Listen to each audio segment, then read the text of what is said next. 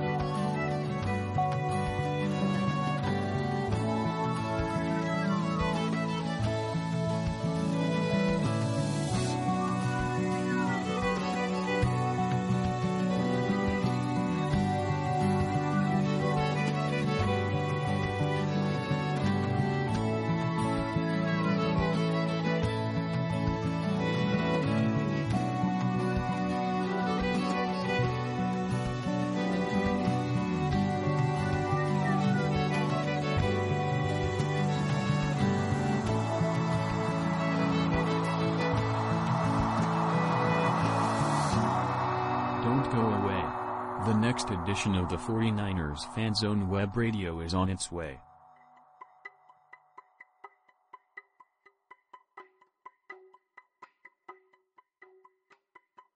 It's a place where the small houses lean on each other. Small, small wooden houses.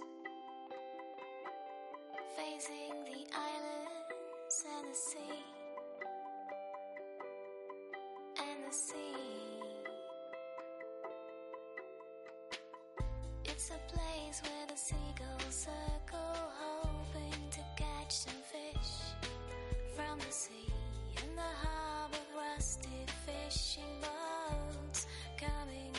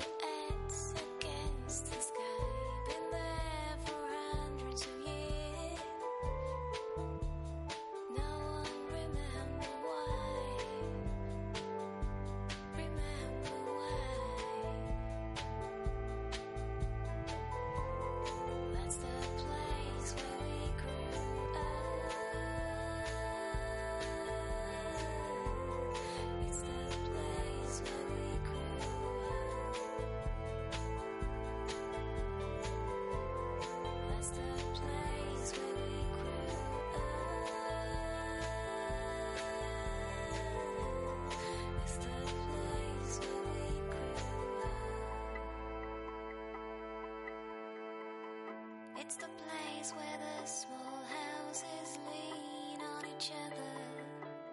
Small, small wooden houses. Facing the islands and the sea. And the sea. That's the place where we grew.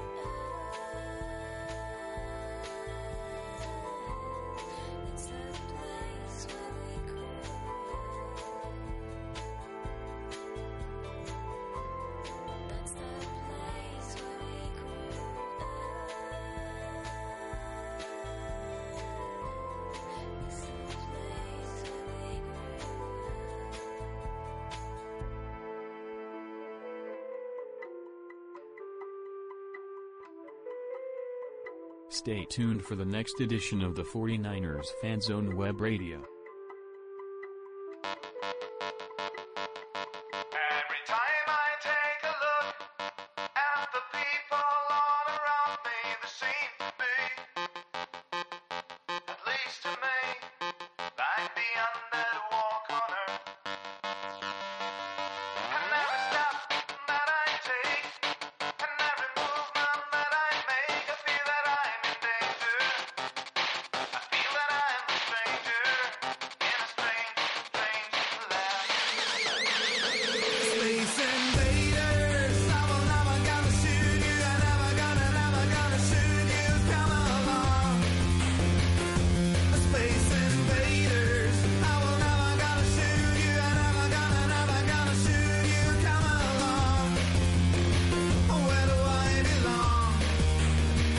Can you take me home?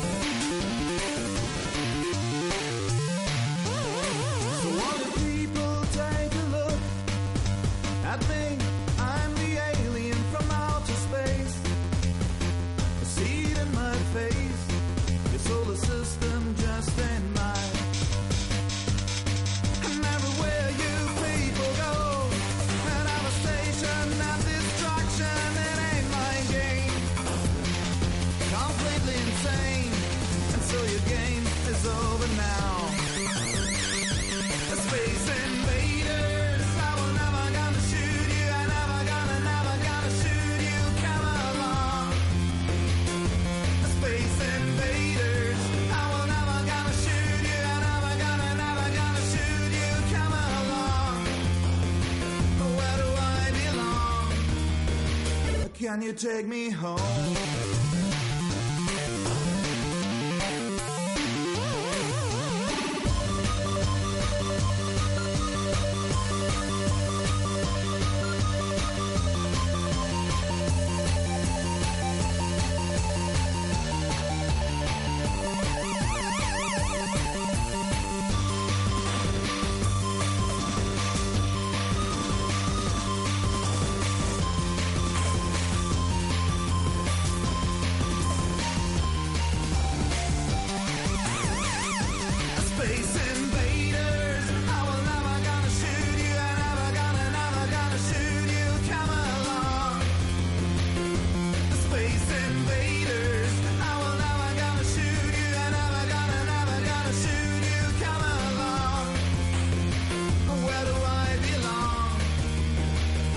Can you take me home?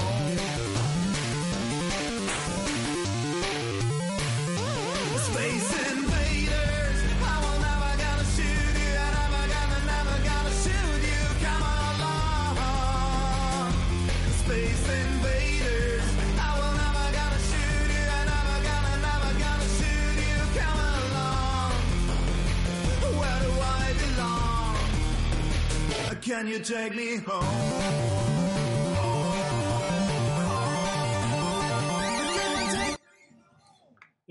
Donnerstagabend, 21 Uhr. Ihr hört euer 49ers Fanzone Webradio mit der 166. Ausgabe. Eigentlich sollte es eine Doppel-Chris-Ausgabe sein, aber eine, einer der beiden Chrises ist uns gerade irgendwie abhanden gekommen. Hm. Aber 49er Crispy, Chris, du bist da, oder? Ja, der Hessenquiz ist da. Wunderbar. Aber du hast einen tierischen Hall gerade. Jetzt habe ich auch gemerkt. Ich höre dich gut. Also wir haben irgendwie äh, lauter neue Studios hier bei unserem Webradio. Ich habe eins, der Schweizer Chris hat eins. Äh, wir sind noch ein bisschen in Anstell Einstellungen suchen, aber ich hoffe, wir werden es ähm, hinkriegen und ihr könnt uns gut verstehen. Aber jetzt würde ich erstmal versuchen, den zweiten Chris dazu zu holen. Das hast du schon lange geschafft. Ah, wunderbar. Hallo. Chris, guten Abend. Du warst nämlich plötzlich bei mir nicht mehr zu sehen. Bin da. Alles klar, wunderbar. Ja, also, herzlich willkommen an euch. Ähm, es ist nicht nur die doppelte Christ-Sendung, sondern es ist die Messias-Sendung. Nein, Quatsch, Spaß beiseite. Ähm, ich glaube, für das äh, Thema ist es alles noch ein bisschen früh. Nach der fünften Vince Lombardi Trophy in sieben Jahren können wir über den Messias reden. Äh, nach dem ersten Sieg im ersten Spiel ist es vielleicht noch ein Tick zu früh, oder? nee, ich muss nicht sagen, oder? Ich glaube, äh, da werdet ihr mir definitiv nicht widersprechen, wenn ich äh, das jetzt so sage. Aber ähm, es gibt, glaube ich, eine Hoffnung, oder es existiert eine Hoffnung, oder es keimt eine Hoffnung, die seit, ich habe keine Ahnung, also bei mir seit Ewigkeiten nicht mehr da ist. Ich meine, ich hatte irgendwann ja Alex Smith abgeschrieben, dann hatte Jim Harbaugh tatsächlich noch was aus ihm rausgeholt. Sicher nicht die Top-Leistung, aber Leistung genug, um oben mitspielen zu können. Colin Kaepernick war halt ein relativ kurzer Hype, aber ähm, auch da war man von Anfang an ein bisschen skeptisch, ob sein System langfristig hält, was sich leider nicht bewiesen hat. Aber bei mir keimt echt ein bisschen Hoffnung aus, dass sie vor der ja jemanden gefunden haben, der zumindest das Potenzial hat, längerfristig, mal in zweistelligen Jahren, dieses Team zu führen. Keimt es bei euch ähnlich auf oder bin ich deutlich optimistischer als ihr? Ja. okay. Schließ mich dem an. Nee, es ist, ist sicherlich so, äh, die ganze Kombination auch ähm, mit Shanahan, Lynch und Garoppolo, das scheint so ein bisschen ja, die nächsten Jahre zu bestimmen und vieles, was man so ein bisschen sieht, ähm, gibt wirklich Anlass zur Hoffnung. Also, ja, ich kann mich im Prinzip nur Oh, anschließen. ihr habt alle gerade einen tierischen Hall. Ähm, oh mein Gott. Ich höre gar keinen Hall. Ich höre einen Hall. Ich weiß nicht, ob ihr, ob ihr draußen einen Hall hört. Vielleicht könnt ihr das irgendwie mal kurz schreiben, ob ihr einen Hall hört. Das ist ehrlich gesagt, ja, das kommt davon. ne? Ich habe die ein, das Ding genau wieder hergestellt, eigentlich gedacht, die Einstellung kopiert zu haben von hier unserem kleinen Studio, aber ganz offensichtlich ist das nur bedingt der Fall. Also falls irgendjemand einen extremen Hall draußen gehört hat, bitte mal kurz, Martin, ich bin sehr leise, ja, finde ich auch. Äh, okay. Dann müssen wir mal gucken, wie wir das Ganze nochmal gestalten. Weil wenn ich jetzt hier aufdrehe und lauter werde, dann existiert bei mir ein tierischer Hall. Und spricht mal einer von euch bitte. Ja, ja. Äh, Mach, mach. Ja, ja, ich höre es jetzt, hört man es auch. Hm. Bin gerade ehrlich gesagt ein Stück weit überfragt, weil die Einstellungen sind immer die, mit denen ich bis jetzt immer das gemacht habe. Und äh, keine Ahnung, wo dieser verfluchte Hall herkommt. Ich habe auch keinen Effekt hier, der einen Hall-Effekt gibt. Ich weiß auch nicht. Rede noch mal bitte einer von euch. Also die ganze Situation mit äh, Garoppolo. Und jetzt höre ich mich selber. Wahnsinn. ähm, okay. Probieren wir es jetzt nochmal. Ich weiß nicht, hört ihr, es, hört ihr uns jetzt A lauter und B nicht mehr ganz so hallig? Vielleicht nochmal jeder von euch irgendwie einen Satz sagen, auch wenn der blöd ist. Der Messias ist da. Ja, Hals immer noch? ist halt total. Ist ja echt ätzend. Sehr eigenartig. Das finde ich ehrlich gesagt auch.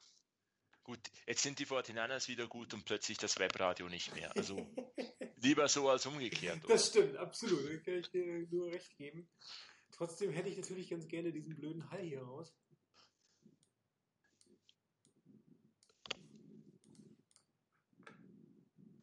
Und ich kann mir auch echt nicht erklären, wo der herkommt. Das ist das Schlimme an der Sache.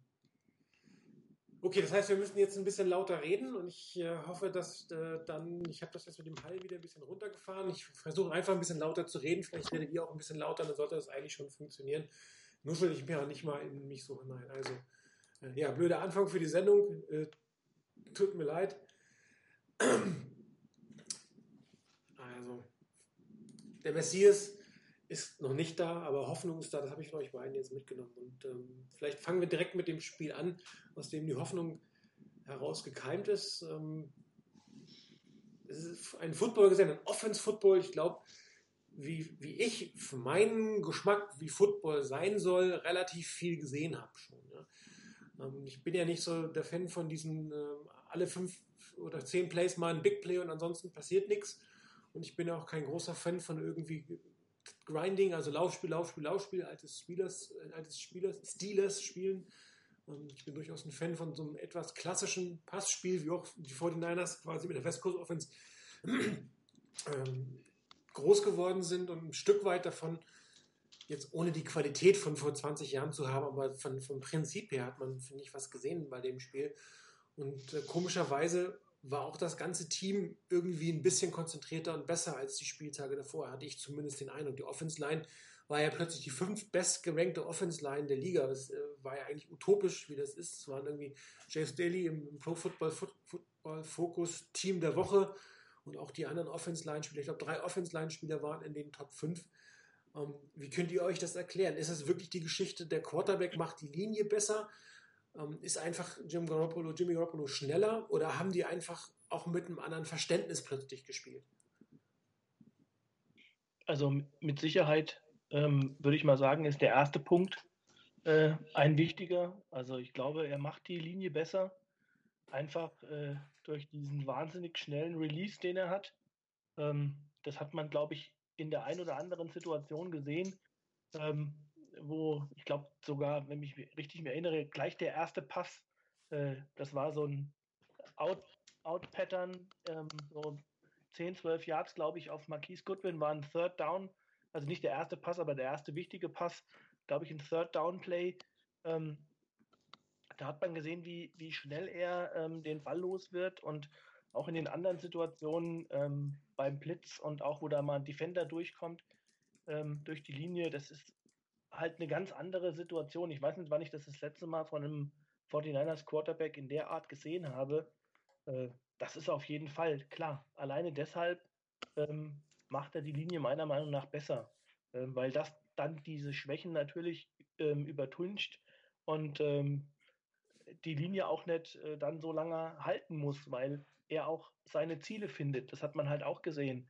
Ähm, also ich glaube, es sind so viele Aspekte, Einzelaspekte und ähm, was natürlich dann auch, glaube ich, vielleicht auch das ganze Team insofern stärkt, dass man einfach ein, vern- vernünft, oder ein besseres Selbstvertrauen bekommt, ist, dass man merkt, man hat Erfolg. Die Drives halten an. Ähm, man ist nicht mit im Prinzip die ersten drei Mal, wenn man auf dem Feld steht, produziert man nicht unbedingt ein Free and Out und geht gleich mit hängenden Köpfen vom Platz. Ähm, die Receiver kriegen Bälle geworfen, finde ich, die sie fangen können. Also bei Kaepernick musste man ja damals immer befürchten, dass der Receiver mit einem gebrochenen Finger vom Feld geht. Und hier die Pässe, wenn man das gesehen hat, so einige Pässe von, von Garoppolo, so viel mit Touch geworfen, ähm, wo es, ich sag's mal, vergleichsweise einfach war für den Receiver, den Ball zu fangen. Also ich glaube, da spielen viele Aspekte dann eine Rolle. Kann ich mich auch wieder nur anschließen. Also es sind, ist nicht ein Faktor, der dieses Team irgendwo besser macht, sondern es sind sicherlich äh, verschiedene Faktoren. Ähm, so konstant, wie man gegen die Bears den Ball bewegt hat, dass man eigentlich bei jedem Drive sagen konnte, ja, das kann jetzt Punkte geben. Ähm, das hatten wir, glaube ich, diese Saison auch noch nie. Und äh, für die O-Line, ich denke, das macht sicherlich sehr einfach, dass sich Garoppolo sehr sinnvoll bewegt. Äh, sehr überlegt agiert und die, die Bälle auch schnell mal los wenn er sie schnell loswerden muss. Wenn vielleicht ein Spiel nach vor, äh, zuvor noch schaut, das, das letzte Play gegen die Seahawks, dieser, dieser Touchdown-Pass, ich meine, da hat er mich ein bisschen weniger an Tom Brady erinnert, aber an, an Aaron Rodgers, einfach von dieser Bewegung aus der Pocket gegen die Laufrichtung den Ball geworfen. Ähm, ich denke auch gewisse Bewegungsabläufe machen es der Offense extrem viel einfacher, wenn die der Quarterback konstant und äh, regelmäßig sinnvoll bringt. Weil wenn sich der, Quarter, äh, der Quarterback irgendwie bewegt, wird es auch äh, schwierig für die Line im richtigen Augenblick richtig zu blocken. Da kann natürlich so ein gutes Quarterback-Play sicherlich helfen ist jetzt ein Spiel gewesen gegen ein Team und das muss er jetzt, da muss er jetzt einfach anknüpfen. Aber sicherlich äh, spielt da das Quarterback-Play enorme Rolle. Schlecht wäre es, wenn es äh, nur die Vorfreude, dass jetzt endlich Garoppolo spielt, gewesen wäre, die, die für mehr Konzentration geführt, äh, gesorgt hätte. Das wäre ein bisschen eine, eine blöde Einstellungsfrage, aber ich glaube auch wirklich mehr, dass es einfach weil viele Dinge besser funktioniert haben, besser äh, ausgeführt wurden, dass deswegen diese ganze Offense deutlich besser funktioniert hat. Also was mir extrem imponiert hat, ist die Art und Weise, wie die Pässe in den Lauf, also fangbar in den Lauf geworfen wurden. Wenn man sich die Quarterbacks der letzten Jahre anschaut, eigentlich egal wer es ist, ob das jetzt diese Saison Bethard oder ähm, Heuer waren, ob es davor Kaepernick waren, ob es äh, Blaine Gabbard waren, es war nie irgendwie wirklich ein, ein, ein Quarterback da, der die Bälle konstant, präzise in den Lauf der Spieler geworfen hat. Also wo die sich nicht irgendwie verbiegen mussten, den Ball vom Boden abfangen mussten, wo wirklich eine kurze Bewegung, den Ball catchen, nehmen und ähm, weiter geht's. Und das ist natürlich, ähm, wie soll man sagen, das, das A und O wenn du eine präzise, schnelle Offense spielst, wenn die Bälle präzise sind, dann brauchst du einen Quarterback, der die Bälle so werfen kann. Das ganze System funktioniert damit schlichtweg besser. Und ähm, die Receiver sind auch, ähm, können sich auch mehr auf die Routen konzentrieren oder darauf konzentrieren, die, die Verteidiger abzuschütteln, als dass sie sich darauf konzentrieren müssen, einen, einen halbwegs äh, oder nur halbwegs vernünftig geworfenen Ball zu werfen. Ähm, ich habe mir ja die beiden anderen Spiele, die er gestartet hat, ist angeguckt und es gibt halt bestimmte Pässe, die einfach extrem gut funktionieren, die extrem präzise sind.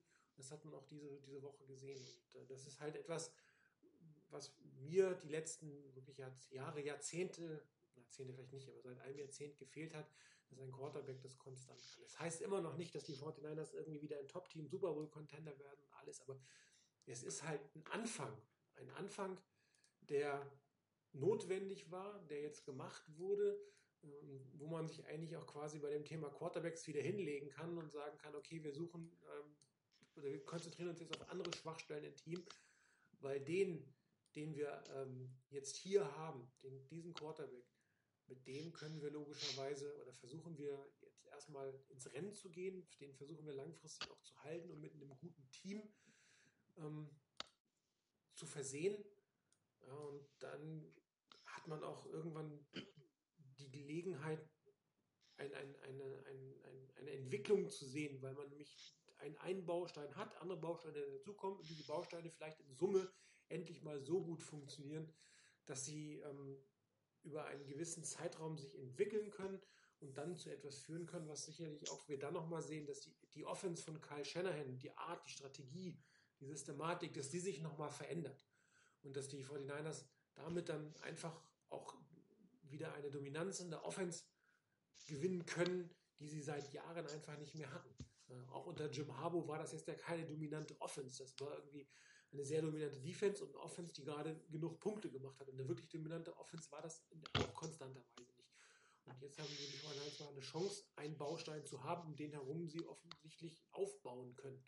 Und das ist das bisschen was, was die Hoffnung eigentlich macht. Und auch wenn die Bears jetzt nicht das Top-Team waren, sie hatten aber immerhin zwei Siege mehr als die 49ers, das muss man ja auch sagen. Wir haben auswärts gespielt bei den Bears und trotzdem hat man das Team eigentlich dominiert. 15-14 ist natürlich kein dominantes Ergebnis, aber wenn man sich die Yards anguckt, ähm, wenn man sich die Drives anguckt, ähm, dann, dann, sieht man, dass das klar bessere Team gewonnen hat. Und man hätte eigentlich, wenn man ein bisschen besser in Red Zone gespielt hätte, wäre nie eine Frage gegeben, wer dieses Spiel gewonnen hätte. Und das ist, das ist etwas, was einfach ein schöner Anfang ist und was, was ähm, Hoffnung macht.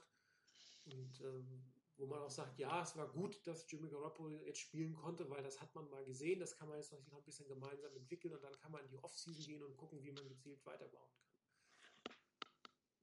Also sicherlich, was mir auch noch aufgefallen ist, sind die äh, Third Down Plays gewesen. Ähm, ich glaube, da gab es auch deutlich weniger von diesen hinter die den äh, First Down Marker geworfenen Bälle. Ich glaube, ich habe mich mit dem Kollegen, mit meinem Kollegen, mit dem ich geschaut habe, nur ein oder zweimal wirklich etwas gefragt oder geärgert, dass man wieder nur einen Ball hinter die First, Round, äh, First Down äh, Line geworfen hat. Und ähm, ansonsten gab es sehr viele Pässe, wo die dann wirklich auch äh, zum First Down geworfen waren und nicht noch zum First Down hätten getragen werden müssen. Da kann es durchaus sein, dass diese Entscheidfreudigkeit von Garoppolo ähm, auch dazu führt, dass Kyle Shanahan ein bisschen anders die, die Drives angehen kann. Ich meine, man hat ja auch gesehen, was, was Martin eben noch angesprochen hat, ähm, die Art und Weise, wie er die Bälle wirft. Ähm, also gut aussehen lassen kann mit solchen Situationen. Also Trent Taylor und Marquise Goodwin, die konnten, ähm, dann haben wir dann auch mal die Möglichkeit gehabt, äh, ihre, ihre Schnelligkeit und Spritzigkeit auszuspielen. Gerade Trent Taylor, ähm, wo wir ja vorher schon das ein oder andere Mal gesehen haben und vielleicht auch der ein oder andere gedacht hat, um Gottes Willen, ob das was wird mit ihm, äh, hat einige Male Bälle fallen lassen. Das ist natürlich dann auch so, wenn ich dem Receiver einen Ball so hinwerfe, dass er im Prinzip nur einen Bruchteil der Sekunde Zeit hat, um den Ball richtig zu fangen und, und um ihn in Sicherheit oder in, in unter Kontrolle zu bringen, äh, bevor er mit dem Einschlag eines Defenders äh, rechnen muss. Ähm, das heißt, ich lege ihm den Ball dahin, wo er, wo er auch den, den Raum hat zu laufen und ähm, auch nicht irgendwie abstoppen muss oder sonst irgendwas, weil das macht natürlich einen, den Receiver sofort anfällig äh, für entsprechende Defense-Aktionen. Ähm, das hat man auch gesehen, was das dann für einen Effekt haben kann und wie dann auch, ich sag mal, was wir am Anfang gesagt haben, für die O-Line gilt auch das Team, das ganze Team um ihn herum besser wird. Und wenn man dann noch anschaut, ich finde, das ist das, was mir besonders Hoffnung macht, dass man ja im Prinzip im Moment, gerade zum Beispiel im Re Receiver-Core, äh, äh, spielt man mit Giant Taylor als Rookie, mit Kittle als Rookie, mit ähm, Bourne, der eigentlich am Anfang undrafted Free Agent war. Ähm, man hat einen Street Free Agent geholt mit Louis Murphy. Also ähm, das sind ja jetzt nicht die Raketen. Also wenn man aber sieht, was dann trotzdem aus der Offense für ein Output kommt, okay, es war nur ein Spiel, warten wir mal die nächsten Spiele auch ab, ob das konstant ist, aber ähm, das denke ich, das ist das, was mir Hoffnung gibt, dass da wirklich echt Potenzial äh, steckt in der, in der ganzen Geschichte mit Garoppolo. Nix von Chris, okay, mache ich weiter. Ja. Das, das Potenzial, das ist halt genau das, worum es jetzt geht. Die 49ers haben Potenzial und ähm, dieses Potenzial gilt es jetzt optimal zu nutzen. Potenzial ist halt eine schwierige Kiste. Ne? Potenzial kann man auch nicht nutzen. Auch ein, ein Jamarcus Russell hatte ein Riesenpotenzial, äh, ist aber nichts draus geworden. Der Unterschied ist, glaube ich, dass, dass Jimmy Garoppolo selber ein anderer Typ ist, ein Typ, der wirklich die Chance hatte, unter einem großartigen Coach und einem großartigen Quarterback zu lernen. Das kann nicht jeder von sich behaupten. Und ich glaube, in diesem Spiel hat man auch gesehen, dass er was gelernt hat. Ne? Nämlich, dass er relativ ähm, ruhig, trotz der ganzen Umstände, neu beim Team, jetzt unerwartet dann doch gestartet, ähm, dann auch noch mit der Situation, dass er im Prinzip zu Hause gespielt hat, auch noch was ganz Besonderes. Er war ja ehemaliger Bears-Fan, kommt ja da aus der Gegend.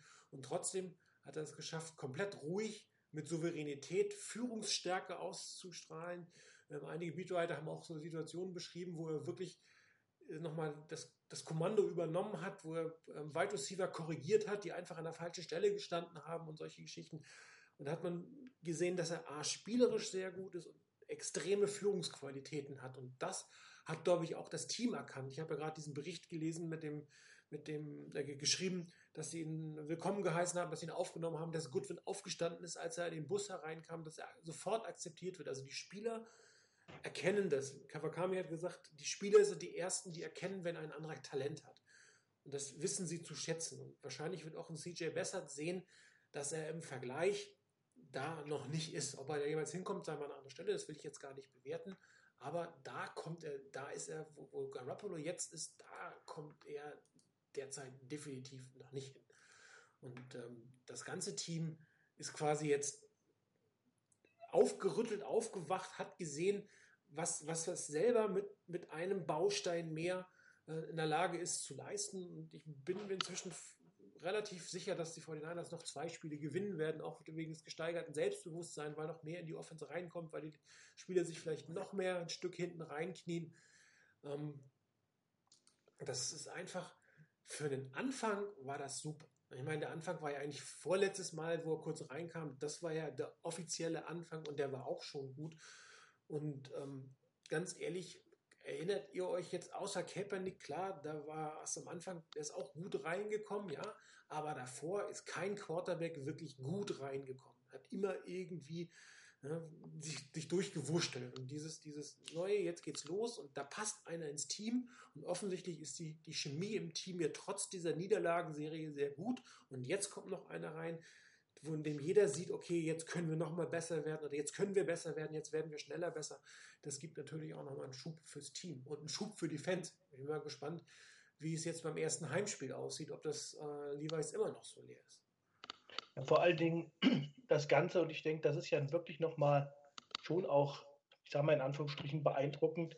Ähm, er ist jetzt seit fünf Wochen beim Team, hatte fünf Wochen Zeit, das Playbook zu lernen. Shanahan selbst sagt, äh, ein Quarterback bei ihm in seinem System braucht ein Jahr, um tatsächlich überhaupt die Offense komplett zu verstehen. Ähm, und wenn er nach fünf Wochen ich meine, das hat man auch gesehen ja im Spiel, dass das schon natürlich limitierte Plays waren, die er ihm gegeben hat. Ähm, aber dass er trotzdem nach fünf, fünf Wochen im Prinzip wahrscheinlich eine bessere, bessere ähm, Handhabung der Offense hatte, als jeder andere Quarterback, den wir in den letzten äh, Jahren gehabt haben, hier wahrscheinlich an den Tag gelegt hätte. Das äh, glaube ich, ähm, das ist das, was wirklich beeindruckt, finde ich. Also in der Kürze der Zeit das so verstanden und so, wie du eben schon auch gesagt hast, die Verantwortung und auch die, die, die Leitung äh, übernehmen, ähm, die Führung zu übernehmen in der ganzen Offense, das äh, glaube ich, ist das wirklich, was heraussticht aus der ganzen Sache. Aus der Schweiz kommt nichts mehr. Bist du noch da, Chris? Ich bin noch da, ja. Ähm, nee, habe ich, hab ich grundsätzlich nichts äh, mehr hinzuzufügen. Wunderbar. Ansonsten, wenn wir jetzt nochmal aufs Wochenende gucken, auch die Defense, fantastische Leistung gebracht. Irgendwie nur die Hälfte der Zeit auf dem Feld gestanden. Das hilft natürlich, weil die Offense es tatsächlich geschafft hat, ähm, viel Zeit, Uhr von, Zeit von der Uhr zu nehmen, aber einen Touchdown zulassen, also einmal nur Punkte. Der Return-Touchdown ging definitiv nicht auf die Defense. Ähm, auch wenn die Bears Offense jetzt nicht die beste Offense der gesamten Welt ist, ähm, das war doch auch schon mal ein, ein Schritt nach vorne, was die Defense angeht, oder? Also auch nochmal einen Schritt nach vorne. Oder schiebt ihr es jetzt auf die Bears? Nee, ich glaube, das ist auch das, der Punkt, der am ehesten untergegangen ist, jetzt auch in der, in der ganzen Freude, äh, Freunde um äh, Garoppolos erstes, Heim, äh, erstes Spiel und die Defense hat einen extrem guten Job gemacht. Das einzige Mal, als sie Punkte zugelassen haben, war, als äh, die Offense sie schnell wieder aufs Feld gebracht hat und die Bears ein kurzes Feld hatten. Äh, ansonsten hatte ich nie das wirklich, wirklich das Gefühl, dass die, äh, dass die Bears in, in, in Scoring Range kommen könnten. Und deswegen äh, ganz klar, das äh, war eine fantastische Defense-Leistung. Man muss auch so sehen, dass der Gegner kann nur das machen, was man ihm zugesteht. Und da hat die Defense wirklich kaum Chancen zugelassen. So kann man es auch sehen, ja. Ja, ich würde die, also ich bin da eher zumindest so, dass ich zumindest die Defense-Leistung tatsächlich nicht ganz so hoch halte, ähm, weil ich finde, dass die Bears Offense wirklich äh, sehr schwach war. Also ähm, das war wirklich, äh, glaube ich, die sind auch statistisch gesehen über die ganze Saison wirklich, glaube immer so unter den schlechtesten drei, wohingegen die Bears Defense mit, mit Fangio relativ, das macht es auch nochmal für die Offense beeindruckend, äh, eine relativ gute äh, Defense eigentlich war. Ich glaube, die sind so im Mittelfeld, im oberen Mittelfeld irgendwo gerankt. Und das ist so ein bisschen, also ich sag mal, was sich so durch, durch die ganze Saison zieht, und das war auch jetzt in dem Spiel, fand ich nicht anders. Mir fehlt einfach noch mehr Druck auf den Quarterback. Also ähm, ich glaube, da ist es immer noch so ein bisschen das Hauptproblem. Ähm, der Defense, was sie gut und dann ähm, wirklich gut hinbekommen haben, auch ähm, ist den Lauf zu kontrollieren, weil ähm, ich glaube, dass das stabilisiert sich mehr und mehr. Und ähm, auch die, die Spieler, die man jetzt in der Saison geholt hat, glaube ich, passen da gut ins Team. Ähm, da wird es nächstes oder in der nächsten Offseason, glaube ich, einen ziemlich harten Auswanderungsprozess geben, ähm, weil gerade in der Defense Line, da ist wirklich, äh, da sind wir, also haben wir eine, eine, Menge Spieler, wo sich vielleicht auch der ein oder andere auf der Straße finden wird, der es im Moment noch nicht, der im Moment noch nicht damit rechnet. Ähm, also von daher, ich sehe das ähnlich. Ich glaube auch, die Defense ist für mich immer noch ein, ein Projekt. Bin mal gespannt, wie es nächstes Jahr ist, wenn Malcolm Smith zurück ist und dann vielleicht Smith und Foster äh, die beiden Will und Mike Positionen spielen. Ähm, ähm, aber ansonsten, die Defense war gut, aber es hat mich noch nicht geflasht, muss ich sagen. Geflasht sicherlich nicht, aber ähm, die Leistung war jetzt sicherlich hilfreich bei der Red Zone. ja, klar. Offense, äh, die, Defense hat, die Defense hat uns vorher ja auch häufig genug in Spielen gehalten. Also das muss man ja auch sehen, als die Offense nicht funktioniert hat. Als wir die Spiele knapp verloren haben äh, am Anfang der Saison, äh, da hat uns die Defense im Spiel gehalten, ganz klar. Also ich sollte auch nicht, sollte nicht zu negativ rüberkommen. ja, und ich, ich denke, das war auch so ein Spiel, wenn, wenn die Defense die Leistung in Zukunft bringen kann und die Offense dann auch irgendwann mal einen Touchdown macht, statt nur Field Goals, dann sind das dann recht ungefährdete Siege, wo man nicht bis in die letzten vier Sekunden äh, zittern muss. Ähm, vielleicht das noch zur Offense. Ich meine, den Drive am Ende des Spiels so durchzuziehen, auch ohne dann nochmals die Möglichkeit dem Gegner zu geben, zu Punkten zu kommen. Ähm, fantastisch. Ich glaube aber auch, dass die Defense dann das gehalten hätte. Äh, also wirklich, muss man sagen, eine grundsolide Leistung. Äh, da kann natürlich noch mehr kommen und da werden bessere Gegner kommen, die das mehr testen werden. Äh, dann wird es dann auch wieder an der Offense sein, äh, dieses, die Punkte mehr zu machen, die vielleicht dann die Defense auch zulässt. Aber muss ich sagen, bin ich, bin ich grundsätzlich sehr zufrieden mit dieser Defense. Ähm, auch da gab es meiner Meinung nach eine gewisse Entwicklung und wird es auch noch eine gewisse Entwicklung geben äh, in Zukunft, je nachdem. Ich, man muss es wirklich sehen, äh, Chris hat es vorhin angesprochen mit der, ähm, mit der Linebacker-Position. Da haben wir im Moment Ruben Foster, der wahrscheinlich nächste Saison äh, da spielen wird oder der sicher nächste Saison da spielen wird. Und die anderen beiden werden wahrscheinlich auch irgendwo äh, anders sein, also oder andere Spieler sein. Das wird sicherlich auch noch da sehr interessant sein, wie, wie sich das dann zusammenfügt, wenn da dann nicht irgendwie wichtige Spieler äh, permanent verletzt sind. Ja, könnt ihr euch erklären, warum bei DeForest Buckner derzeit so ein bisschen der Wurm drin zu sein scheint? Der war wirklich die ersten zehn, neun, zehn Spiele wirklich gut und zwei, drei Wochen verschwindet er so ein bisschen. Kriegt er viele Double Teams? Ähm, weil an, den, an der Menge der Snaps kann es ja eigentlich nicht liegen, weil er hat deutlich weniger als er letzte Saison noch hatte. Ich würde, ich würde denken, dass die gegnerischen Coaches nicht dumm sind und auch wissen, dass man gegen die Forrest Buckner äh, durchaus mal zwei Spieler abstellen sollte und dass er dadurch halt ein bisschen weniger Impact hat. Das Problem ist, dass im Moment nicht wirklich viele andere Spieler den, den Impact dann übernehmen können und eigentlich dann diese, diese Chancen ähm, nutzen können, die die Forest Buckner ihnen mit dem Double Team eigentlich äh, bieten kann.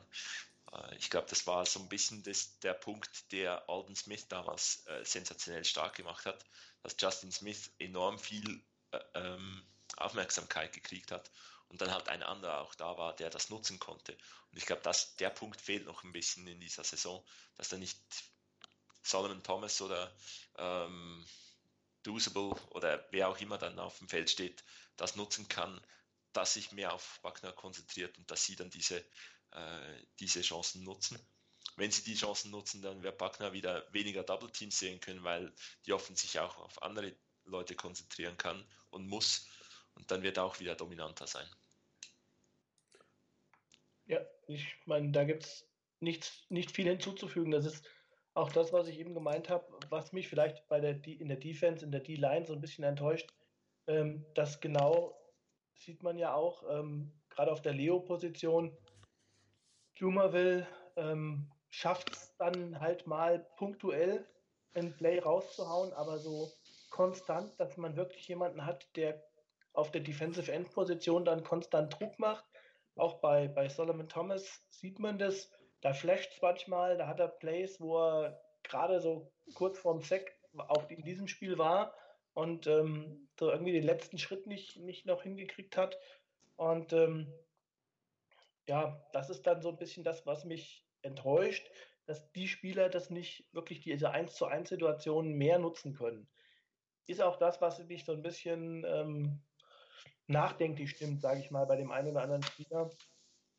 Ähm, und ähm, aber auch da, ich sage, okay, muss man jetzt mal die Saison abwarten und dann schauen, wie sich jemand in der nächsten Saison entwickelt.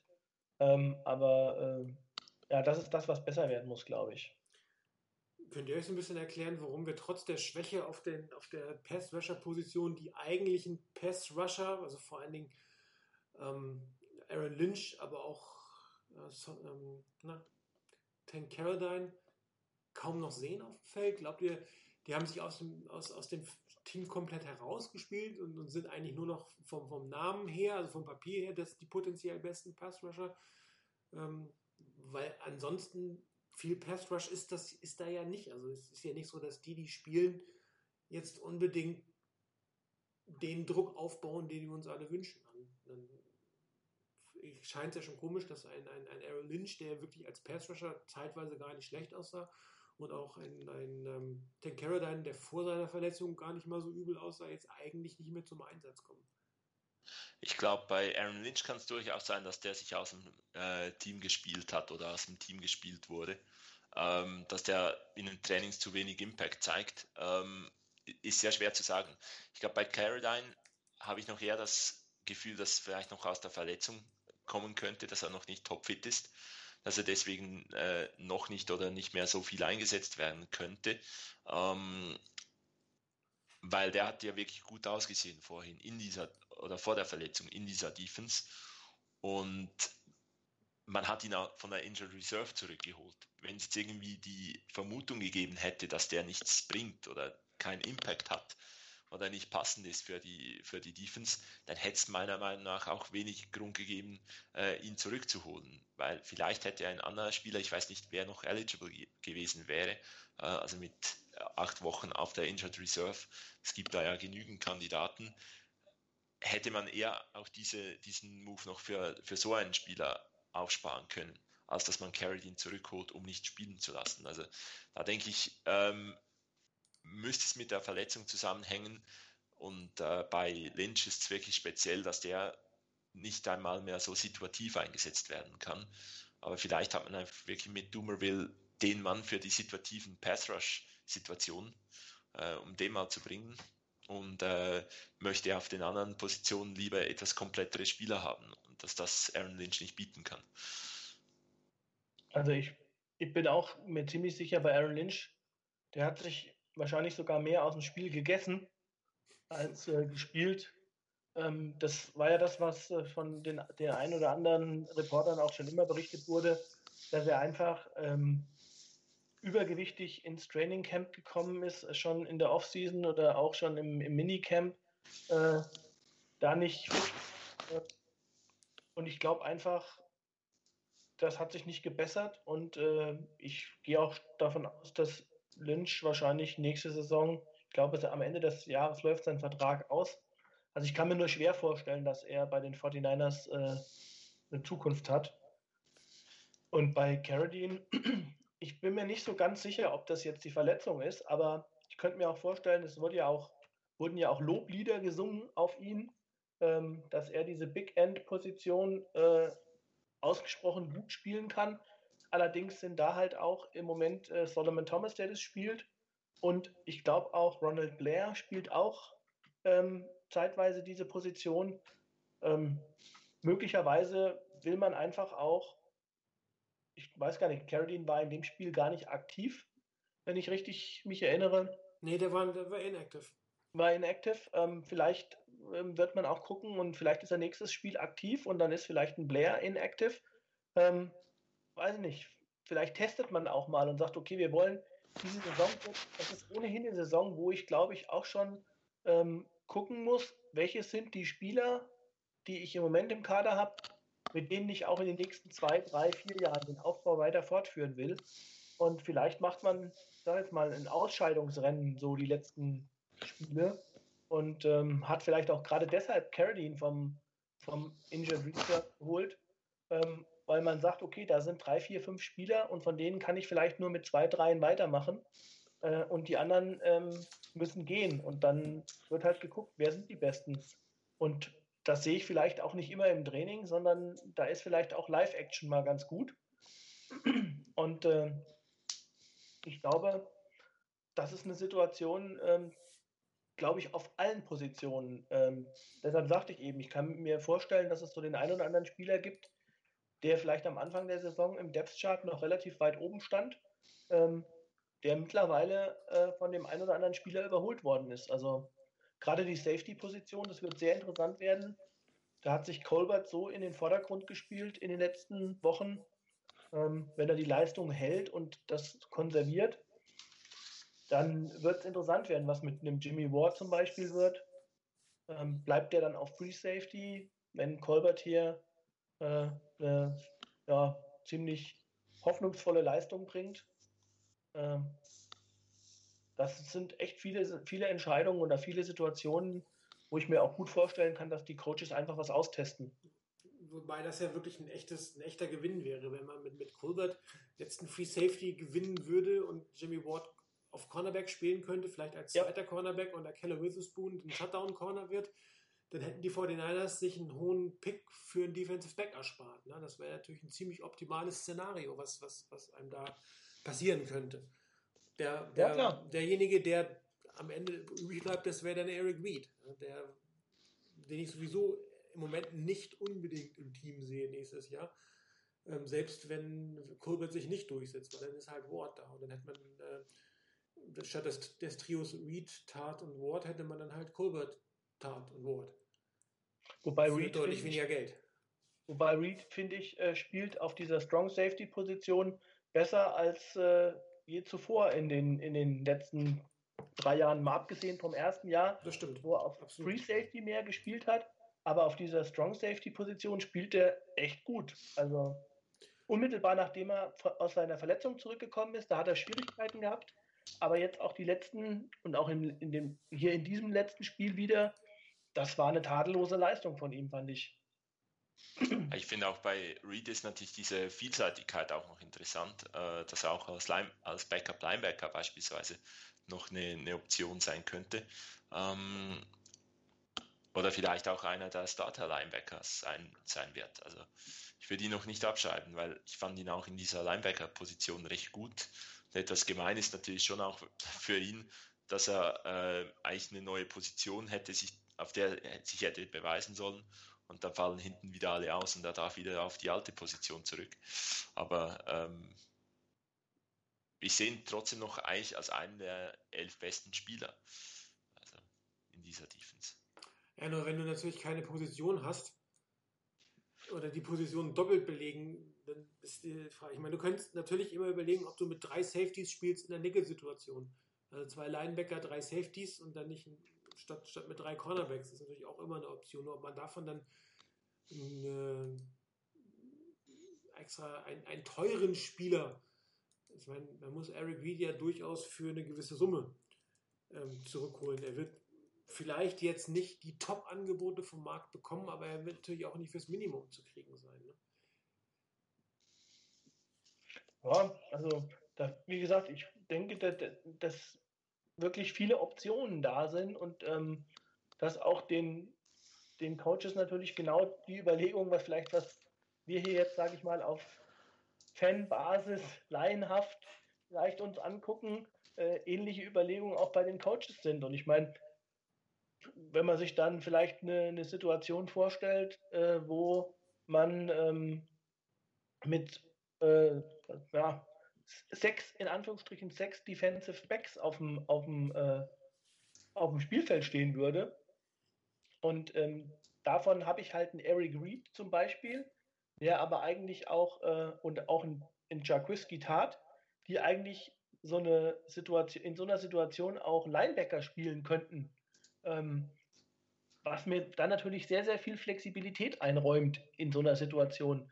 Also ich finde es nicht verkehrt, wenn man da eine, eine, eine ja, breite Basis hat, äh, aus der man schöpfen kann. Also mit Eric Reed, mit Jack Whiskey Tart, mit Jimmy Ward. Da fragt man sich ja dann, was steht denn da auf dem Feld? Steht dann, stehen da drei Safeties auf dem Feld oder stehen zwei Linebacker und ein, und ein Cornerback auf dem Feld? Ähm, also ich finde es find nicht verkehrt, was da für Möglichkeiten gibt. Ich meine, Geld ist kein Problem. Ne? Also man könnte jetzt Nee. Ward mit einem überdurchschnittlichen Vertrag, also jetzt nicht mit einem Top-Vertrag, aber einem überdurchschnittlichen Vertrag, durchaus versuchen zu halten. Ja? Das, das Geld ist definitiv vorhanden. Und wenn man dann tatsächlich einen strategischen Vorteil sieht mit, mit, mit, mit vier potenziellen Safeties, die auch untereinander interchangeable sind, vielleicht der eine im Cornerback noch aushelfen kann, hast du natürlich eine gewisse Flexibilität, die du dir momentan zumindest leisten kannst. Also ich bin da sehr gespannt. Ich ähm, denke, dass das wird wahrscheinlich nichts ändern an, an den Positionen, die man sich in der Free Agency oder auch im Draft anschauen wird oder anschauen werden muss. Aber ähm, das ist halt, glaube ich, der Vorteil im Moment, ähm, dass die, diese Aufbauphase, in der man sich befindet, ähm, das heißt, keiner ist sicher, alles ist möglich. Ähm, kann sein, dass Spieler dann nächstes Jahr nicht mehr dabei sind, äh, die man äh, lieb gewonnen hat als Fan. Also von daher, ich glaube, ich würde mich nicht zu sehr an irgendwelche, an irgendwelche Namen und Gesichter hängen, weil was nächstes Jahr passiert, glaube ich, ist echt nicht absehbar. Wobei man sich ziemlich sicher ein Nummer 10 Shirt kaufen kann. Ich glaube, Das, ja, okay. das äh, wäre tatsächlich. Das ist vielleicht das Einzige, ja, genau. Ähm, ich muss mal gucken. Passt das eigentlich? Welche Szenarien in der kommenden Woche? Hier sind wir eigentlich schon mittendrin und der Zukunft. Also sind wir direkt von, von dem Spiel eigentlich ins Thema der Woche reingekommen. Ähm, du hast es ja auch gerade angedeutet, dass die 49ers jetzt äh, nochmal das ein oder andere austesten.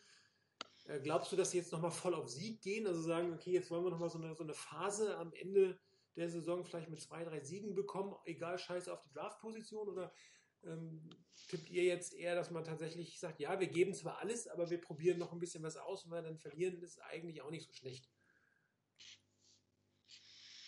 Weil das glaub, ist ja das eigentlich das Tanking in der NFL. Ne? Du sagst, ich gebe alles mit dem, was ich habe, muss aber nicht unbedingt die optimale Aufstellung auf dem Feld haben.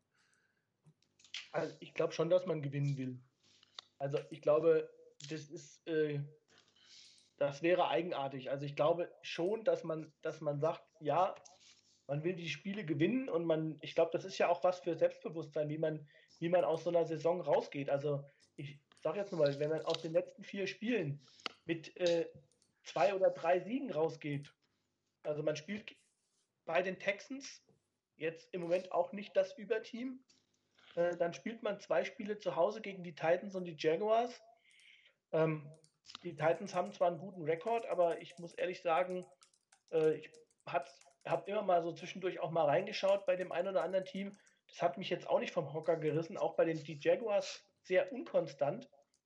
Also da können auch drei Siege rausspringen. Und wenn man dann vielleicht mit äh, in den letzten, ja, wie viel waren zwei, vier, sechs Spiele, vielleicht 4 zu 2 aus der, aus der Saison rausgeht, dann geht man, glaube ich, mit einem ziemlich guten Gefühl in eine, in eine Off-Season. Ähm, das macht auch vielleicht das Team natürlich attraktiv, wenn man sieht, okay, da ist ein Team, das hat 20 Leute auf Injured Reserve mit dem ein oder anderen wichtigen Spieler. Ähm, trotzdem sind die mit 4 zu 2 aus, dem, aus der Saison gegangen, haben die ersten Spiele bei, weiß ich nicht, wie viele, vier, fünf Spiele ja nur mit äh, immer zwei, drei Punkten verloren. Das macht vielleicht auch äh, in der Offseason was aus, ob ein, ob ein guter Free Agent zu den 49ers kommt. Also, und die, die, das eigene Team stärkt das Selbstbewusstsein. Also ich gehe davon aus, natürlich wird man die Spiele gewinnen wollen.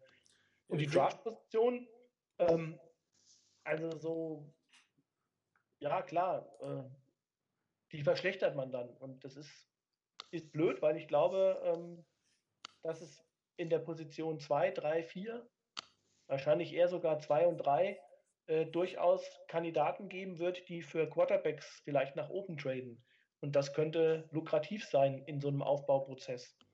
Ähm, das ist aber eine Sache, ich glaube, das ist reine Spekulation, was da, was da ein Coach denkt. Also ich kann mir nur nicht vorstellen, dass man jetzt bewusst sagt, die letzten Spiele hier, komm, egal. Auch wenn wir verlieren, ist nicht schlimm. Ja, nee, Das glaub- egal nicht, sondern dass man, dass man jetzt sagt, okay, ich teste noch was aus, ich probiere mal den Spieler aus, ich probiere mal den Spieler aus.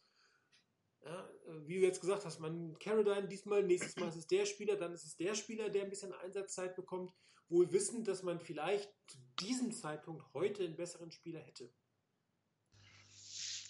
Ich denke, das Ja. ja, ist, ist, ist so ein bisschen die, der, der Punkt, die, der Coach und der General Manager, John Lynch und Kyle Shannon, die könnten sich so ein bisschen einen Plan zurechtlegen. Äh, die Spieler werden immer alles geben. Also von daher müsste man Genau. wirklich mit so ein bisschen äh, versuchen und experimentieren und mal Dinge aus dem Playbook äh, hervorkramen, wo man einfach irgendwie ähm, versuchen will, ob das was in der Zukunft bringen kann oder eben ein Spieler, ein, einem Spieler mehr Zeit auf dem Feld zu geben, wo man eigentlich nicht damit rechnet, dass der in der, in der Zukunft eine große Rolle spielt, außer er würde einem dann das Gegenteil beweisen. Also sowas, das geht sicherlich schon. Äh, dazu haben die 49ers eine zu bewegte Vergangenheit, als dass irgend sowas äh, jetzt noch irgendwie ein, ein schlechter Saisonausgang äh, für, für Tumulte sorgen könnte. Und Shanahan und Lynch haben schon genug gezeigt in dieser Saison, dass es nach vorne gehen kann. Ich glaube, wichtig ist auch, dass man nicht irgendwo in so eine Loser-Mentalität hineinkommt, dass, hat, dass man irgendwie das Gefühl kriegt, als, als Team, egal was man versucht, das, das klappt nicht. Ich denke, da hat man mit den zwei Siegen gegen durchaus auch andere schlechtere Teams äh, was dagegen machen können. Ähm, isoliert betrachtet wäre ein Sieg natürlich doof für die, für die ähm, Draftposition, zumal Pick Nummer zwei, denke ich, ähm, sehr wertvoll sein kann. Oder zumindest ein Pick, der äh, vor, den, vor den Giants ist.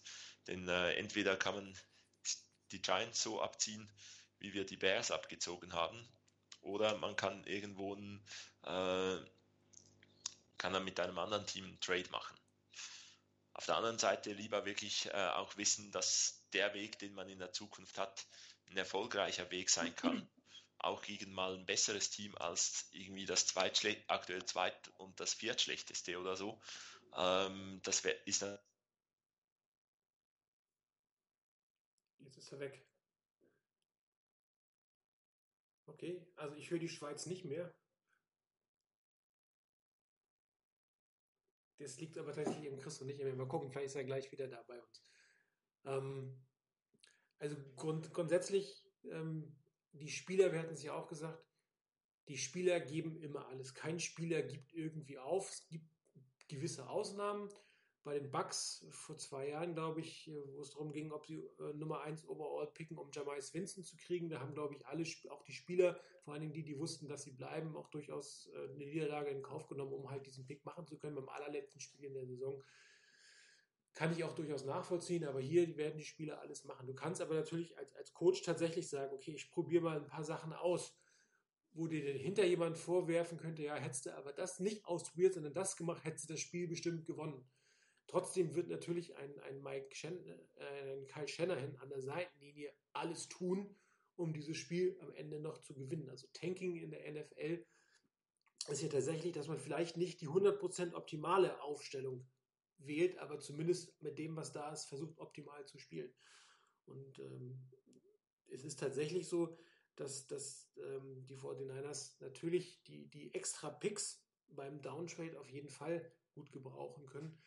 Andererseits wäre vielleicht so eine kleine Sieg Siegesserie am Ende durchaus auch interessant für Free Agents zu kommen, nach dem Motto, ah, da tut sich was und auch tatsächlich die jungen Spieler nochmal ein neues, ähm, neues Gefühl kennenlernen zu lassen, was, was, was sie jetzt noch nicht so kennen, nämlich vielleicht vielleicht sogar ein zweites Spiel hintereinander zu gewinnen. Ja, das ist ähm, dadurch, dass die 49ers jetzt ihren Quarterback der Zukunft haben, finde ich den ersten oder zweiten Pick jetzt nicht mehr ganz so wichtig. Okay, ihr hört mich nicht. Hört mich irgendjemand? Ich bin komplett weg. Okay. Bei mir ist alles normal.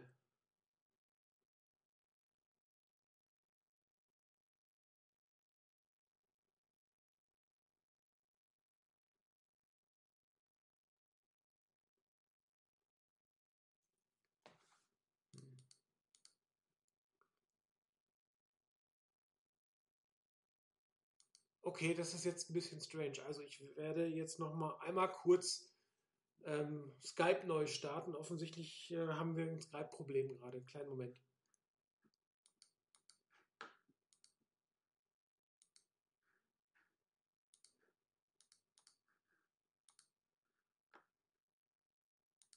Was war das denn? So, äh, ich hab, Skype ist abgestürzt und zwar komplett. Hier ging gerade gar nichts mehr. Also wir, Aber wir, offensichtlich ist eu- ging euer Telefonat noch weiter. ja, Merkwürdig. Also jetzt hören wir uns alle wieder untereinander. Ich hoffe, ihr hört uns mich jetzt auch. Bei mir ist offensichtlich das Skype so abgeraucht, dass es äh, noch übertragen hat. Also ihr habt was gehört, aber ich habe nichts gehört und wir haben uns untereinander nicht gehört. Also das scheint hier ein Skype-Verbindungsproblem gewesen zu sein. Ich hoffe jetzt aber, äh, wir sind alle wieder da. Äh, was war da das Letzte, was ihr so gesagt habt? Wir vermissen einen Host. Ah, ja, ja. ja, das kommt. Ich hoffe, wenn zwei von drei einen neuen Rechner haben, dann kann sowas mal locker passieren. Chris, du kannst deine Analyse nochmal wiederholen. Nee, muss er nicht. Moderiert einer von euch einfach mal weiter, wie es jetzt Sinn macht, weiterzumachen. Nach den zwei Minuten, die ich verpasst habe, ganz offensichtlich. Ja, ja, gut, wir haben jetzt in den zwei Minuten ja auch nicht viel weiter geredet, was über Football anging, weil wir haben dich gesucht. Auch nicht schlecht. Ja, also ich, ähm, ihr habt mich nicht gehört, äh, die draußen schon, aber ich hatte ja gesagt, dass ich es persönlich jetzt nicht ganz so relevant finde, den ersten oder zweiten Pick zu haben, wo wir den Quarterback der Zukunft haben. Man verliert zwar einen Wert, äh, wenn man drei, vier, fünf pickt, aber man kommt nicht mehr selber in die Bedrohung, Geld oder, Geld oder Picks in die Hand nehmen zu müssen, um wieder nach oben zu gehen, eins oder zwei, um halt einen der Top-Quarterbacks zu bekommen. Also das ist ja so ein bisschen das Worst-Case-Szenario, dass du irgendwie nicht an den Quarterback kommst, an den du kommst, weil du ein Spiel zu viel gewonnen hast oder sowas. Und das ist jetzt für die Fortinanders in diesem Fall eigentlich egal, weil sie haben ihren Quarterback. Und wenn sie jetzt an fünf picken, dann werden sie auch in fünf einen, einen Value-Pick bekommen. Was sie halt nicht mehr kriegen, ist irgendwie noch mehrere Picks um, um, um für diesen Downtrade. Das wird letztendlich nicht stattfinden. Das ist schade, aber in diesem Fall gibt es Schlimmeres. Wie gesagt, wenn du jetzt den Quarterback, den du willst, hättest haben wollen, im Prinzip wollen alle Josh Rosen, der wird wahrscheinlich sowieso an die Browns gehen. Das ist die Frage, wer ist die Nummer zwei, wer bemerkt sich, wer geht da rein? Ist das ein Baker Mayfield? Weiß ich nicht, ob ich den unbedingt haben müsste. Donald oder sowas, aber wenn das ist, der ist es und ich, dann musst du ja auch wieder relativ viel investieren und das sparen sich die 49ers jetzt. Also damit ist diese, diese erste oder zweite Draft-Position für den eigenen Pick nicht mehr ganz so wichtig. Natürlich ist es immer noch schön, wenn man äh, selber einiges da rausholen kann. Aber wie gesagt, Tanking in der NFL ist es immer, dass ich vielleicht nicht das Optimum aufs Feld bringe, aber die, die da sind, spielen schon zu 100 Prozent und auch die Coaches callen im Endeffekt zu 100 Prozent. Und ähm, selbst Teams, von denen man annimmt, dass sie tanken, nämlich die Jets tun es nicht. Man kann natürlich diskutieren, ob, ob Ben McAdoo mit, mit der Wechsel von, von Eli Manning ein Tanking gemacht hat. Auch da bin ich mir nicht mehr so sicher, weil der irgendwie versuchen musste, seinen Arsch zu retten. Ob da Tanking der richtige Weg ist, möchte ich jetzt auch mal dahinstellen. Ich meine, Ich glaube, der Punkt ist echt der, ähm, der eigene Pick, man äh, kriegt irgendwas Gutes in den Top 10, weil da wird man picken und ähm, wenn man wenn man nicht äh, Trent Balky heißt einen ACL-Club aufmachen will, dann sollte man auch einen Spieler kriegen mit Impact.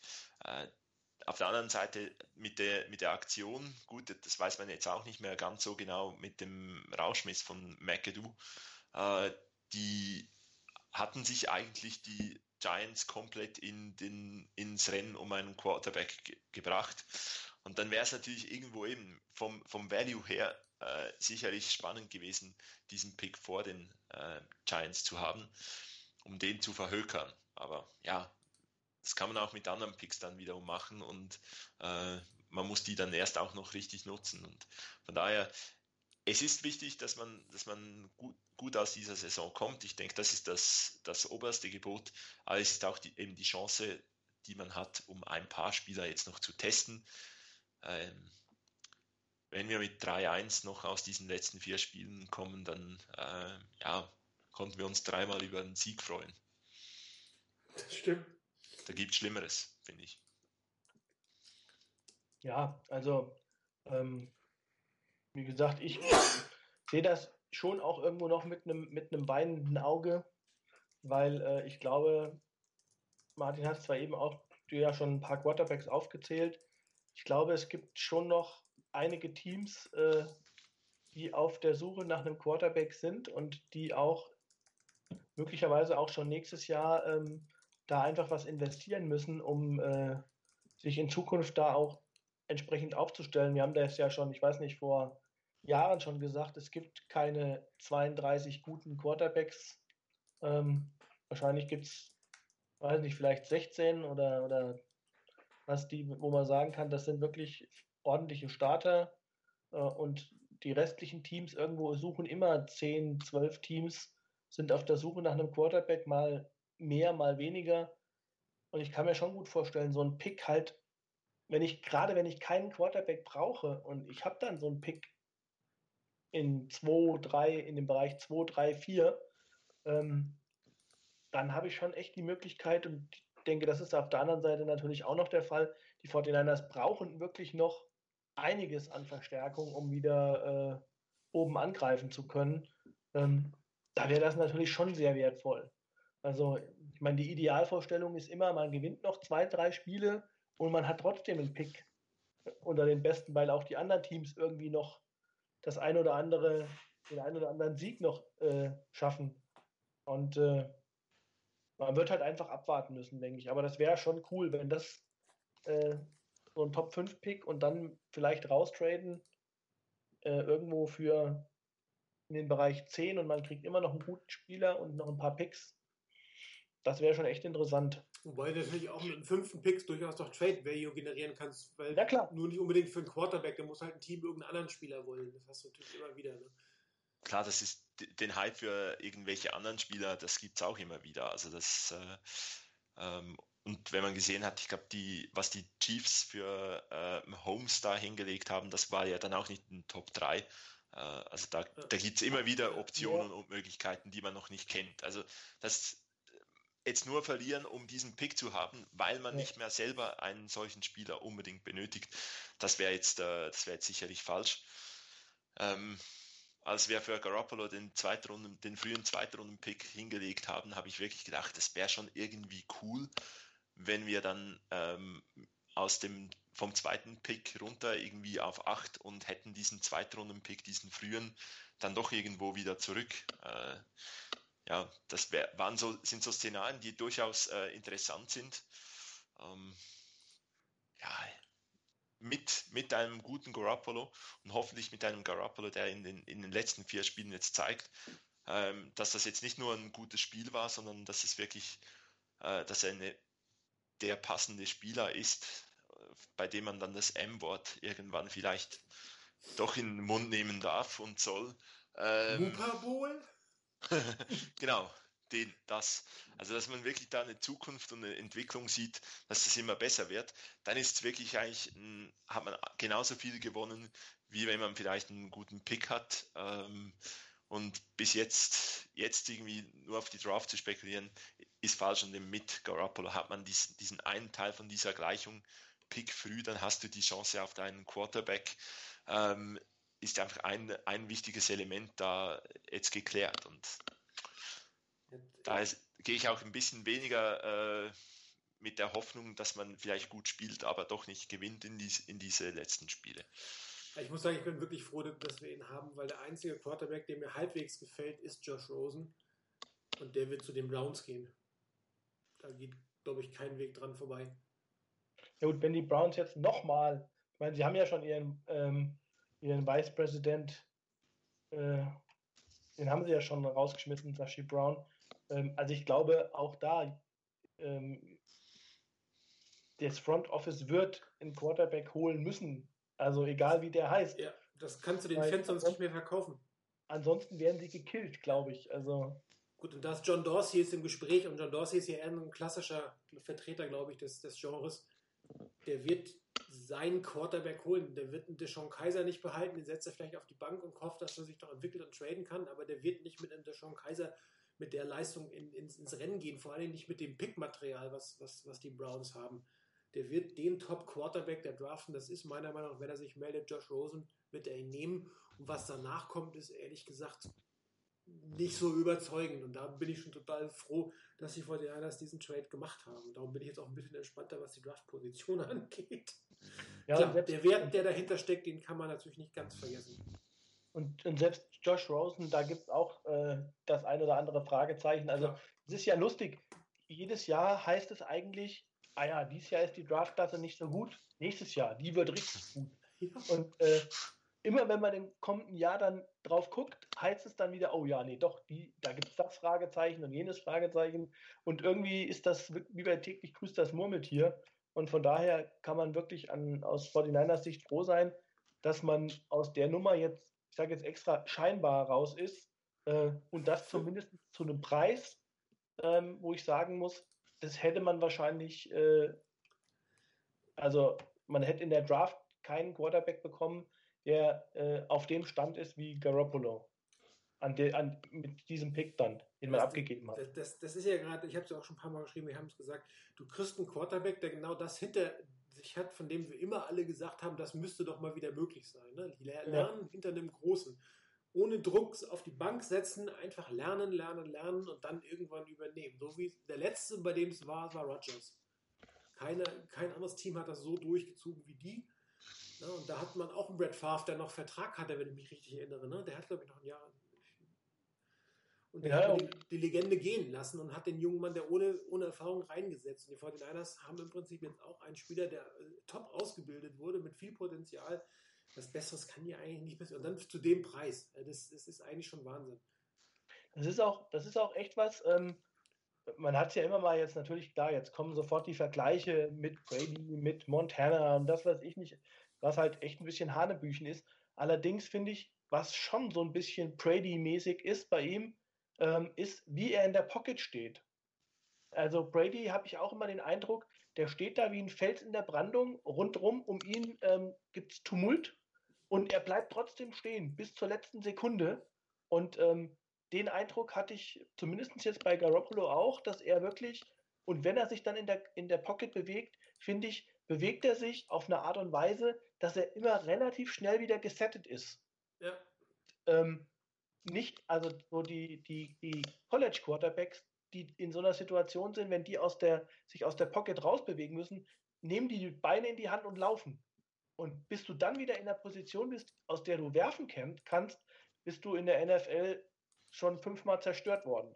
Ähm, und das, finde ich, ist echt eine interessante Geschichte. Da muss, werde ich auch mal künftig noch versuchen, mehr drauf zu achten, auch im, im Spiel, wie er sich da bewegt. Also das erinnert mich schon so ein bisschen an Tom Brady, muss ich sagen.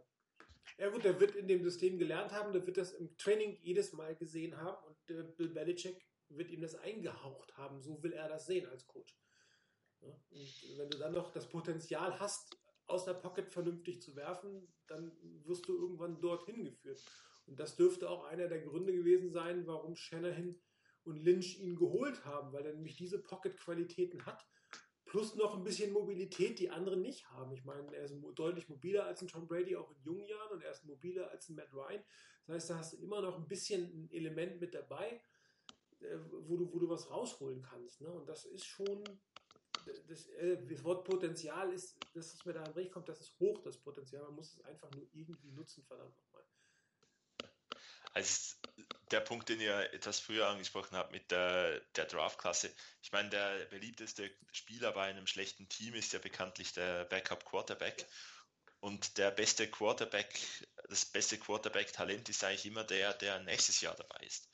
Ähm, ja, weil irgend, je mehr man sich natürlich mit einem Spieler beschäftigt, ich beschäftige mich ja noch, jetzt noch nicht mit den intensiv mit denen vom äh, nächsten und übernächsten Jahr, aber man lernt halt von denen, die in diesem Jahr äh, zur Auswahl stehen, ähm, beschäftigt man sich mehr, lernt mehr, dass es halt vielleicht auch nicht äh, ganz die mit dem M-Wort sind ähm, und die Lösung für alle Probleme. Und dann sucht man natürlich und sagt, ja, ja, nächstes Jahr kommt dann aber einer. Dann beschäftigt man sich mal wieder mit dem dann sieht man, dass da halt vielleicht auch, auch nicht alles Gold ist, ist, was glänzt. Und also ist das halt immer, ist wirklich so ein bisschen täglich grüßt das Murmeltier. Ähm, aber das macht ja auch das, die ganzen Diskussionen auch immer wieder spannend. Und die beste Situation da ist wirklich die, in der wir sind. Wir haben diesen Typen jetzt. Hoffentlich. Ja, und äh, man muss ja auch bedenken, in welcher Division wir spielen. Ähm, zwei von vier Teams haben ihn definitiv. Ne? Die Cardinals werden noch auf der Suche sein und äh, wir sind jetzt hoffentlich das dritte Team in der Division. Und du, du, dir bleibt eigentlich gar nicht übrig, als mitzuhalten. Ne? Die anderen Teams werden auch immer besser. Du musst einfach dich adäquat verstärken. Und ähm, das war die 49ers. Ich meine, es wird immer geredet: Offense Line, Cornerback, Edge Rusher, Wide Receiver. Das sind wahrscheinlich die primären Positionen für Draft und Free Agency bei den 49ers. Und dann noch ein bisschen Tiefe auf der einen oder anderen Position.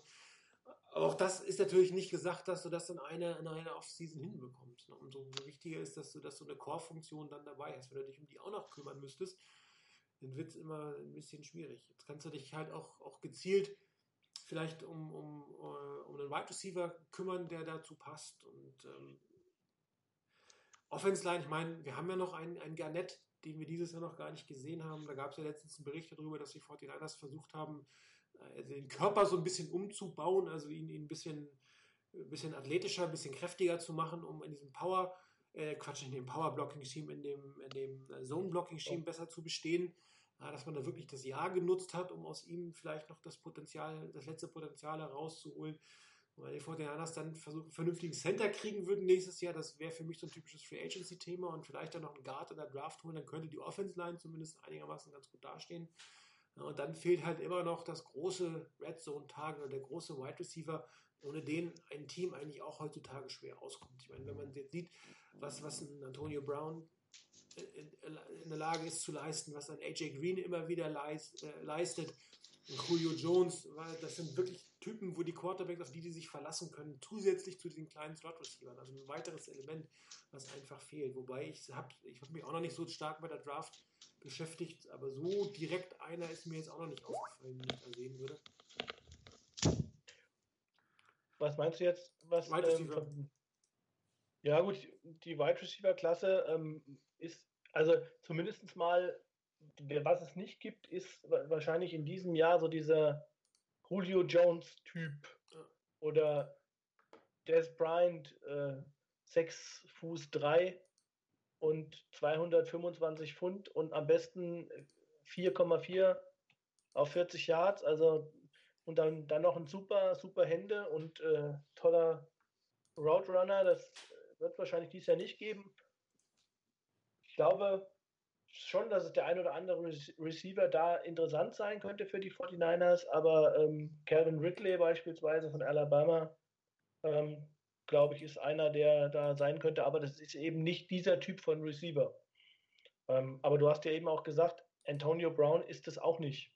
Also Ähm, und ich glaube, bei, bei ähm, Shanahan ist, glaube ich, das präzise Routenlaufen äh, sehr, sehr wichtig. Und da wird man vielleicht auch mehr Fokus darauf legen, als dass der Receiver äh, 6 Fuß 3 groß ist. Vielleicht kann ich mir auch vorstellen, Red Zone, wenn man in, eher so ein, so ein Tight End holt, so ein Receiving Tight End vielleicht, dass auch da dann die Größe nochmal mit ins, in, in die Offense reinkommt.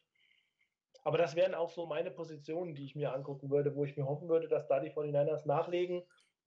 Und was ich auch noch nicht ganz ausschließe, ist, ähm, bin ich sehr gespannt, wie es auf Running Back weitergeht. Also äh, ich glaube, die Idealbesetzung hat man auch da noch nicht gefunden. Definitiv nicht. Also ich, ich, ich sehe Carlos Hyde im Moment nicht nächstes Jahr bei den 49ers, Ja. muss ich ganz ehrlich sagen. Ähm, er wird ein Team, irgendein Team wird ihm gut Geld bezahlen und die 49ers werden das, glaube ich, nicht matchen. Bin ich mir fast sicher. Ja, ich, da gibt es andere Positionen, für die ich das Geld ausgeben würde bei den 49ers, sage ich ganz ehrlich. Und man sieht ja jetzt auch, ähm, das war ja im Prinzip auch immer eine, eine in Anführungsstrichen eine Stärke oder eine Fähigkeit, ähm, die selbst äh, Shanahan Senior immer schon an den Tag gelegt hat. Er war nämlich in der Lage, in seinem Zone-Blocking-Schema äh, Running Backs zu implementieren, die er in der fünften, sechsten, siebten Runde irgendwo geholt hat, aber die halt super dieses Zone-Blocking-Schema umsetzen konnten, die ganz bestimmte Eigenschaften hatten, dieses, die Fähigkeit im Prinzip im richtigen Moment die Lücke zu erkennen und dann den Cut zu machen. Ähm, und ich, ja, ich glaube, das, das ist Carlos Hyde nicht. Also von daher, vielleicht guckt man da eher nochmal in der, in der Draft und holt da mit einem mittleren oder späteren äh, Pick vielleicht den einen oder anderen Spieler. Also, ja, viel, es wird sehr spannend werden wieder, denke ich. Äh, hier gerade die Frage, äh, interessante Free Agents nächste Saison. Zum Beispiel könnte ich mir äh, Ryan Jensen als Center von den Baltimore Ravens vorstellen. Ja, Das wäre, glaube ich, so ein bisschen mein, mein Wunschkandidat für, der, für die Mitte. Aber der wird auch der Wunschkandidat der Ravens sein, logischerweise. Ich kann mir nicht vorstellen, dass sie den gerne gehen lassen würden. ich glaube aber, die sind Salary Cap mäßig, ähm, weiß ich nicht, wie die dastehen. Also, da sind natürlich die 49ers äh, echt gut aufgestellt. Klar, die können immer ein bisschen über, äh, über Genau. den Markt sozusagen. Und dann bleibt dir halt äh, als Team, wenn du einen Spieler halten willst, nur der Franchise-Tag. Genau, das ist für, für ein äh, Center, vielleicht ein bisschen übertrieben. Aber das, das wäre zum Beispiel einer meiner, meiner Priority Free Agents für die Offensive Line. Und, so, und dann einen Guard vielleicht in der zweiten Runde holen oder in der dritten Runde, den man mit einbauen kann. Vielleicht noch einen Veteran Guard dazu, dann würde die Offense Line schon ganz gut aussehen. Und dann vielleicht eher die Left Tackle Position noch ein Jahr später nochmal an, angehen. Ich meine, natürlich, wenn du jetzt die Chance hast, einen Top Tackle in der Draft zu bekommen, kann man auch dahin gehen müsste den eventuell Guard spielen lassen. Da bin ich nicht der größte Fan für, weil ich glaube nicht, dass, dass man Joe Staley nächstes Jahr aussortiert. Das kann ich mir irgendwie nicht so ganz vorstellen. Aber auch das ist natürlich möglich, klar. ja, ich, aber also ich glaube, in, in dem nächsten Jahr glaube ich nicht.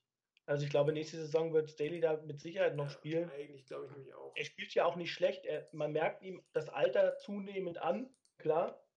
Aber er spielt jetzt nicht so schlecht, finde ich. Also äh, die Tackle-Positionen sind bei den, meiner Meinung nach bei den 49ers nicht das Problem. Nee, Also- ich auch so. Das ist für mich eher die, die, ähm, die innere Linie, was zumindest den Passblock angeht.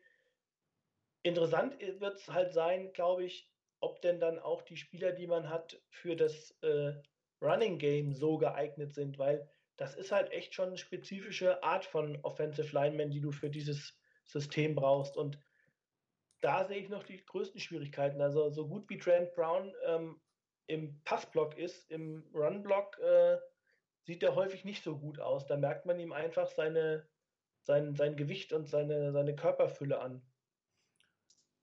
Wenn du auf Wide Receiver guckst, wer so Wide Receiver Free Agent wird, also ein Ter Terry Pryor ist jetzt, glaube ich, nicht das Top-Target, was er noch letzte Offseason war. Die Frage ist, ob man zum Beispiel einen Sammy, Watkins für kleines Geld kriegen kann, weil er sich ja auch den, bei den Rams nicht so wirklich durchgesetzt hat. Und die mit Cooper Cup ja durchaus jetzt jemanden haben, den sie da einsetzen können. Also das, das wäre eine Option, relativ jung noch, auch wenn er verletzungsanfällig ist, aber den könnte ich mir durchaus vorstellen für ein, für ein vernünftiges Geld. 49ers. Jeffrey ist leider vom Markt. Ja, ist. Genau, äh, wer wird noch Free Agent? Mal gucken. Ja, ansonsten so Eric Decker, klar, aber das ist ein bisschen alt. Mike Wallace jetzt auch nicht unbedingt das Target, was man haben möchte. Vielleicht Taylor Gabriel von den Atlanta Falcons, als ehemaliger Spieler von, von äh, Kyle Shanahan. Wäre vielleicht eine Option. Ist allerdings auch eher der kleine Ja, Receiver. genau. Also, wenn man sich so anguckt, was, ähm, was äh, Davante Adams vielleicht. Ja, Allen Robinson von, ähm, von den Jaguars. Ich glaube, der, wird Der, Free ja. Agent. Der Vontae Adams wird Free Agent. Ja. Jarvis Landry wird Free Agent. Marquise Lee, Jordan Matthews.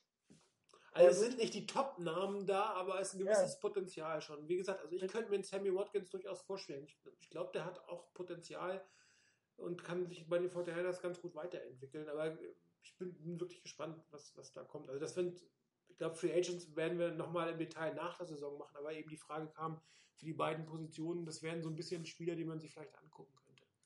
Ja, Spieler, die ich vor vier Jahren gerne gehabt hätte, Allen Robinson ähm, und Jordan Matthews, könnten jetzt interessant werden.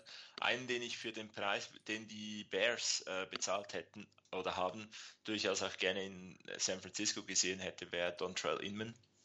Ähm, bietet einfach wirklich auch dieses Target, dass er etwas größer ist und kräftiger. Ähm, ja, den Touchdown hätte er auch für uns fangen können. Gibt noch einen ganz interessanten Guard, Andrew Norwell. Der spielt, glaube ich, bei den Panthers. Ist auch ein interessanter Offensive Guard. Ähm, auch noch nicht so alt. Ähm, was, ich erinnere mich damals an die Diskussion bei den Centern. Du hast eben Ryan Jensen gesagt, ähm, wer auch äh, Free Agent wird, ist Weston Richburg. Er ist auf der IR zurzeit, ne? Genau, ist auf Injured Reserve. Den haben wir doch mal in der, in der Draft irgendwie geholt, in der Mock-Draft. Genau, und ähm, das weiß, war damals die, die Diskussion, ähm, ob, ob man den holt ähm, bei, den, bei den 49ers oder ähm, ich habe schon wieder den Namen vergessen. Marcus Martin, genau. Der, dessen Name nicht genannt werden darf. ja, genau. ja, der hat dann 2M. Genau. Ja, nee, aber also ich kann mich noch daran erinnern, damals Marcus Martin oder Weston Richburg. Und ähm, ja, also das wird schon echt interessant. Von den Wide Receivers wahrscheinlich derjenige, der die größten Fähigkeiten hat und der, glaube ich, weiß gar nicht, ob er auch Free Agent wird, ist Josh Gordon. Äh, nee, der- der dürfte kein Free Agent werden. Nee, nicht? Okay. Ich, ich weiß es nicht. Also ich weiß nicht, weiß nicht, wie da jetzt äh, die ganze, ähm, diese Abwesenheit, die er jetzt einfach hatte, die, die Suspendierung, wie sich das auswirkt. Ähm, muss mal gucken, wie da die, wie da die äh, Situation ist. Aber das wäre halt so ein klassischer Nummer 1 Receiver von der Körpergröße, von der Schnelligkeit, von den Fähigkeiten, die er eigentlich hat, wenn er, wenn Oh er doch, sein. der wird, aber der ist Restricted Free Agents, weil er nicht Ah, so viele okay. Seasons hat. Also er wird schon Free Agent, aber Restricted. Und haben denn, haben, ist Dontrell Inman, ist der, ähm, ist der, hat er eine Vertragsverlängerung bekommen? Oder ist der nur getradet worden? Der ist, glaube ich, nur getradet worden bisher. Weil ich glaube auch, also der wird auch zu, er wird zumindest auch Free Agent, meine Ja. ich, nächstes Jahr. Wird Free Agent, Ja, ähm, wird er. 28 und eben, Ja. ich finde den von der Körperstatur und dem recht interessant, habe den bei den Chargers auch schon recht gut gefunden und eben, ich glaube, die haben einen Siebtrunden-Pick dafür hingelegt. Bei unserem Wide Receiver, ähm, bei unserer Wide Receiver Ansammlung, die wir da haben im Moment, als der Trade ge äh, gekommen ist, hätte ich also den Siebtrunden-Pick definitiv auch gerne gegeben. Aber eben ist natürlich dann immer die Frage, ob das äh, Kyle Shanahan ähnlich sieht, dass der in seinem System auch fu- funktionieren könnte. Also, Also der wird definitiv Free Agent diese Saison. Gut, wir sind jetzt schon relativ äh, stark in der neuen Saison. Das würde ich eigentlich gerne noch ein bisschen auf Richtung Ende der Saison verschieben. Und äh, kurz nach vorne gucken, nächste Woche oder in, in drei Tagen gegen die Houston Texans wieder ein frühes Spiel.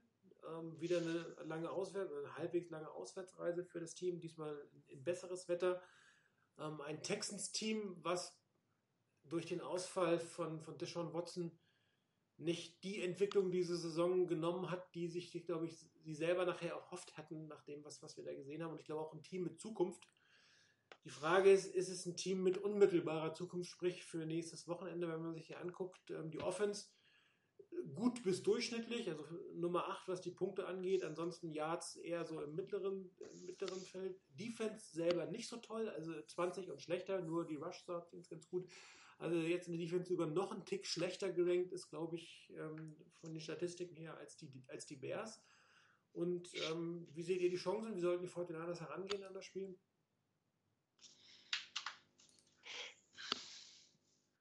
Gar nicht, okay. Nee, zu Hause bleiben. Äh, Gibt es die bessere Draft-Position. Nee, ähm, ich denke, der, der Schlüssel zum Erfolg wird genau wieder das sein, dass die Offense den Ball bewegt. Äh, bleibt die Offense auf dem Feld, hat man längere Drives, ist die Defense deutlich besser. Ähm, wenn, und dann sollte man noch den einen oder anderen äh, Touchdown statt Field Goals machen. Dann hat man wirklich hier große Chancen, auch dieses Spiel zu gewinnen. Ich denke, auf die Offensive Line könnte ein bisschen mehr Test äh, zukommen als gegen die Bears. Ähm, auch da wird hoffentlich Jimmy Garoppolo durchaus helfen mit äh, dem einen oder anderen guten, schnellen Release. Die Chancen, die sind wirklich gut äh, in diesem Spiel, meiner Meinung nach. Ja, ich habe das ja eben auch schon mal gesagt. Also ich äh, kann mir gut vorstellen, dass das ein Spiel ist, was man gewinnen kann auf Seiten der 49ers. Ähm, ja, die äh, Texans, du hast es eben schon gesagt, der Ausfall von, von äh, Deshaun Watson, das war ähm, der Crucial Point, glaube ich, in der Saison der Texans und auch vorher sind ja schon äh, JJ Watt ist ausgefallen auf Injured Reserve ähm, und ich glaube auch äh, Whitney Merciless, auch ein Defensive End oder Outside Linebacker, ist auch auf äh, Injured Reserve. Von daher, da fehlen auch zwei wichtige Pass Rusher, die äh, Druck auf den Quarterback machen. Ähm, ich weiß, Brian Cushing kommt, glaube ich, zurück, wenn ich richtig informiert bin. Also, ja, man kann das Spiel gewinnen. Ich sehe das nicht aus, als ausgeschlossen an. Man denke mal, man wird äh, gucken müssen, dass man, dass man äh, Tom Savage das Leben schwer macht. Ähm, da wird die Defense wieder gefragt sein. Und äh, in der Offense, äh, man muss an die Leistung anknüpfen, die man gegen die Bears gezeigt hat und dann vielleicht das umsetzen, was Chris eben gesagt hat, vielleicht auch den einen oder anderen Touchdown machen und dann sehe ich dieses Spiel als Möglichkeit an zu gewinnen, auf jeden Fall. Touchdown Wird- ist toll. Bitte? Touchdown ist toll. Touchdown ist toll, ja. Und ähm, ja, ich, se- ich sehe das Spiel auch wieder so unter so bestimmten Aspekten. Also wäre zum Beispiel interessant zu sehen, wie sich Akilo Witherspoon gegen die Andrew Hopkins schlägt. Das wird eine interessante Sache sein, weil ähm, das ist, glaube ich, das, was mich im Moment interessiert. Wie entwickeln sich einzelne Spieler? Wie, wie ähm, entwickeln die sich in den letzten Spielen? Was zeigen die und was gibt mir das für eine Hoffnung für die nächste Saison? Und wenn da noch ein Sieg rausspringt, umso besser. Ja, ich glaube, das Team könnte ja tatsächlich auf so eine Art Welle reiten, auch wenn das bei einem 2 zu 10 Team jetzt vielleicht ein bisschen äh, zu positiv gesehen ist, aber ich glaube, äh, ich kann mir schon vorstellen, dass die einiges jetzt aus diesem Sieg mitgenommen haben und ein Texans-Team haben, was jetzt nicht wirklich viel besser spielt als die Bears und dass man da auch nochmal einen wirklichen Motivationsschub hat. So, dazu noch eine Woche mehr Training für Garoppolo mit dem, mit dem ersten Team, vielleicht noch das ein oder andere mehr mit hineinkommen. Und ähm, dadurch, dass mit JJ Watt ja eigentlich der Defense-Leader dort fehlt, kann ich mir schon vorstellen, dass, dass man hier wirklich gute Chancen hat, das Spiel am Ende zu gewinnen. Und ähm, ich glaube auch tatsächlich, ich habe, glaube ich, sechs Punkten Vorsprung oder so, also Touchdown oder so Vorsprung gewonnen. Ich glaube, die 49ers werden dieses Spiel gewinnen. Ich glaube, die werden noch zwei diese Saison gewinnen. Zwei von vier und eins davon wird das nächste, diese Woche sein. Im Prinzip müssen sie das spielen, was sie am, in der letzten Woche gespielt haben, mit Touchdowns. Ich habe es alle gesagt, ich wiederhole es nochmal. Also wenn die Offense in der Red Zone etwas effizienter spielt, die Defense in dem gleichen Niveau spielt wie letzte Woche, dann müsste man das Spiel eigentlich ziemlich sicher gewinnen. Und ähm, dann hat man sich tatsächlich vom Draftplatz 2, vielleicht sogar 3 verabschiedet. Aber man, man kommt mit einer High Note, wie das immer so schön heißt, aus dieser Saison heraus und ähm, muss natürlich noch mal ein paar Millionen mehr für einen Jimmy Garoppolo bezahlen. Man muss ja auch sagen, je besser der jetzt spielt, desto eher kann man sich vielleicht sogar auf einen langfristigen Vertrag einigen und muss nicht mehr dieses Probejahr mit, mit einem Franchise-Tag machen. Weil ich persönlich bin dann schon ein Fan, dass man das stabil macht und sagt, okay, so sieht es aus, dass man die, dies- das Geld entsprechend so ausgeben kann, dass das über einen langfristigen Zeitraum vernünftig geplant ist und dass man eine Sicherheit hat und nicht nächste Saison schon wieder eine Debatte in irgendeiner Form hat oder irgendein Druck da entsteht. Also das hatte wiederum den Vorteil, dass man sagt, okay, da ist es jetzt wirklich gute Spiele gemacht, jetzt können wir auch einen Fünfjahresvertrag oder einen Siebenjahresvertrag abschließen und äh, uns dann um, um die nächsten Themen kümmern. Müssen wir mal schauen. Also es wird natürlich wahrscheinlicher, je besser er spielt und je mehr Siege er bekommt, dann gibt es natürlich auch wieder ein Stück weit einen Druck von außen, wenn er jetzt relativ viel spielt. Dann ist die Fanerwartung eigentlich sehr groß, dass man ihn langfristig bindet. Und ich finde, das wäre wär ein ganz guter Weg. Stabilität auf der Position ist Gold wert. Ja, und ich sehe das auch so. Je früher man ihm einen Vertrag gibt, desto mehr, glaube ich, nimmt das auch Einfluss. Also, dass der Spieler fühlt sich dann einfach, äh, es ist halt, glaube ich, dann einfach, okay, der ist sicher, er weiß, alles safe, äh, meine vertragliche Situation ist, äh, ist geklärt und ich glaube, das hat auch Einfluss auf eine Mentalität oder, oder auf, eine, auf, eine, auf die Psyche eines Spielers, auch wenn das vielleicht dann keiner hat. Vielleicht hat er ansonsten immer im Hinterkopf, ich spiele eben mit dieser Einjahresoption und auch wenn die mir viel Geld bringt, aber äh, wenn ich mich hier verletze und. Ich nicht weiß, wie es weitergeht, äh, ich weiß nicht, dann hat man vielleicht so im Unterbewusstsein einfach äh, nochmal eine eine Hemmschwelle, auch wenn man sie, die, die sich als Profi wahrscheinlich nie wirklich äh, zugestehen würde. Und ähm, von daher, ich glaube, das ist schon ein wichtiger Aspekt und äh, das wäre dann einfach auch geklärt. Dann wüsste jeder, wo- woran man ist und fertig. Gut, also ich habe ja im Touchdown Vorsprung getippt. Wie sehen eure Tipps aus? Also ich würde sagen, vier vor. Ja, Ich sag 10 vor. Wunderbar, sehr schön. Dann äh, der Hessen-Chris. Einmal durch die NFC West bitte fürs Wochenende. Er, erwischst du mich natürlich auf dem, auf dem linken Fuß, weil ansonsten habe ich ja immer den anderen Chris vertreten. Game of the Week. Aber ähm, ja, das, ich sag mal, ich fange beim spektakulären Spiel an, weil das wird wirklich spektakulär. Ähm, ich hoffe es mir zumindest, das ist das Spiel der LA Rams. Die spielen nämlich gegen die Philadelphia Eagles. Die Eagles in der zweiten Woche hintereinander ähm, mit einem NFC West Team. Letzte Woche bei den Seahawks, diese Woche bei den Rams. Ähm, ja, das glaube ich, könnte schon auch so ein Spiel sein, was möglicherweise auch irgendwo dann ein, ein Playoff-Spiel vorwegnimmt. Äh, vielleicht hat man die Partie auch in den Playoffs irgendwann nochmal. Also sehr interessantes Spiel. Die Eagles, ja, vielleicht, weiß nicht, das beste Team der, der NFC, ähm, obwohl sie letzte, Spiel gegen die Seahawks verloren haben. Ähm, wird man mal gucken müssen, wie sie, wie sie den, den, die Niederlage verkraften. Und die Rams, muss ich ganz ehrlich sagen, ist für mich mit eins der überraschendsten Teams. Also, dass sie einen Schritt nach vorne machen, hätte ich gedacht, aber dass es so ein Schritt wird, ähm, hätte ich nicht erwartet. Und äh, gut, die Cal-Fans werden es Jar Jared Goff gönnen, solange er nicht gegen die 49ers spielt. Aber ähm, ja, wird bestimmt ein tolles Spiel. Also ist auch so, dass man sich angucken kann, weil es ist am Sonntag um 22.25 Uhr. Ja. Parallel dazu auch sicherlich ein sehr interessantes Spiel. Ähm, da spielen die Seattle Seahawks gegen die Jacksonville Jaguars. Ähm, beide Teams stehen 8 zu 4. Ähm, beide Teams voll im Playoff-Rennen. Äh, von daher ist es eigentlich auch ein, ein Must-Win-Game für beide, glaube ich. Also, weil man jetzt langsam in die Phase gerät, wo man die Spiele gewinnen muss, äh, gewinnen muss gegen, wenn man sieht, die Seahawks liegen immer noch ein Spiel hinter den Rams. Ähm, also von daher auch das ein sehr, sehr interessantes Spiel. Leider, wie gesagt, parallel äh, zu dem anderen Spiel der Rams gegen die Eagles, auch um 22.25 Uhr. Und dann haben wir noch das Schnarchspiel des Tages, äh, des Woche, der Woche wahrscheinlich, ne? Wie bitte? Dann haben wir ja noch die, das Schnarchspiel. Der, Ach, das, das, stimmt, ich habe ja noch, ich habe ja noch das, äh, die, da war doch noch was, Cardinals, stimmt. hey. Blaine Gabbards Start, das kannst du doch nicht unter den Tisch fallen lassen. Was? Der, der nächste Start von Blaine Gabbard für die Cardinals, das Blaine kannst du doch Gabbert, nicht unter den Tisch fallen lassen. Das geht doch nicht. Stimmt, stimmt. Ja, die äh, Cardinals spielen bei den, bei den Tennessee Titans, richtig. Ja.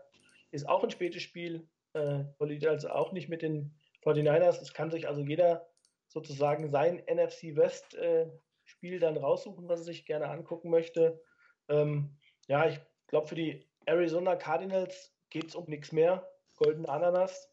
Ähm, ich glaube, auch da wird man den Blick äh, in die nächste Saison richten und gucken müssen, ähm, welche Spieler sind da, mit denen ich weiter aufbauen kann und dann vielleicht auch einfach die Frage, wo kriege ich den Quarterback der Zukunft her?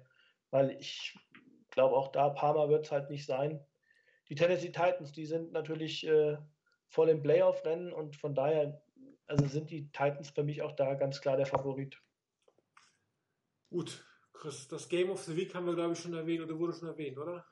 Das ist so. Also ähm, Philly gegen LA, das ist sicherlich das Game of the Week. Ähm, da geht es um den um Homefield Advantage in, in den Playoffs äh, in, der, in der NFC. Also das wird sicherlich sehr interessant. Steht bei mir nicht auf dem, auf dem Fernsehprogramm. Äh, die Zusammensetzung der, der Gruppe, wo ich das schaue, das wird sein zunächst 49ers, dann Chargers. Ah, okay. Du Armer. Das ist aber auch bitter. Nee, das ist ganz lustig. Das Chargers ist ganz okay. gegen die Redskins, okay. Dann wünschen wir dir viel Spaß dabei. Euch allen draußen danke fürs Zuhören. Sorry für den einen oder anderen technischen Problem. Ähm, Ich glaube, wir sind nachher auch ein bisschen lauter geworden. Es gab echt ein Skype-Problem hier und das hat auch den Hall hervorgerufen und irgendwann hat es dann komplett aufgegeben. Ich hoffe, dass das nächste Woche nicht wieder stattfindet. Trotzdem hoffe ich, ihr habt Spaß gehabt. Vielen Dank fürs Zuhören. Euch beide vielen Dank fürs Dabeisein. Viel Spaß beim Fortinanders gucken und bis nächste Woche. Ciao.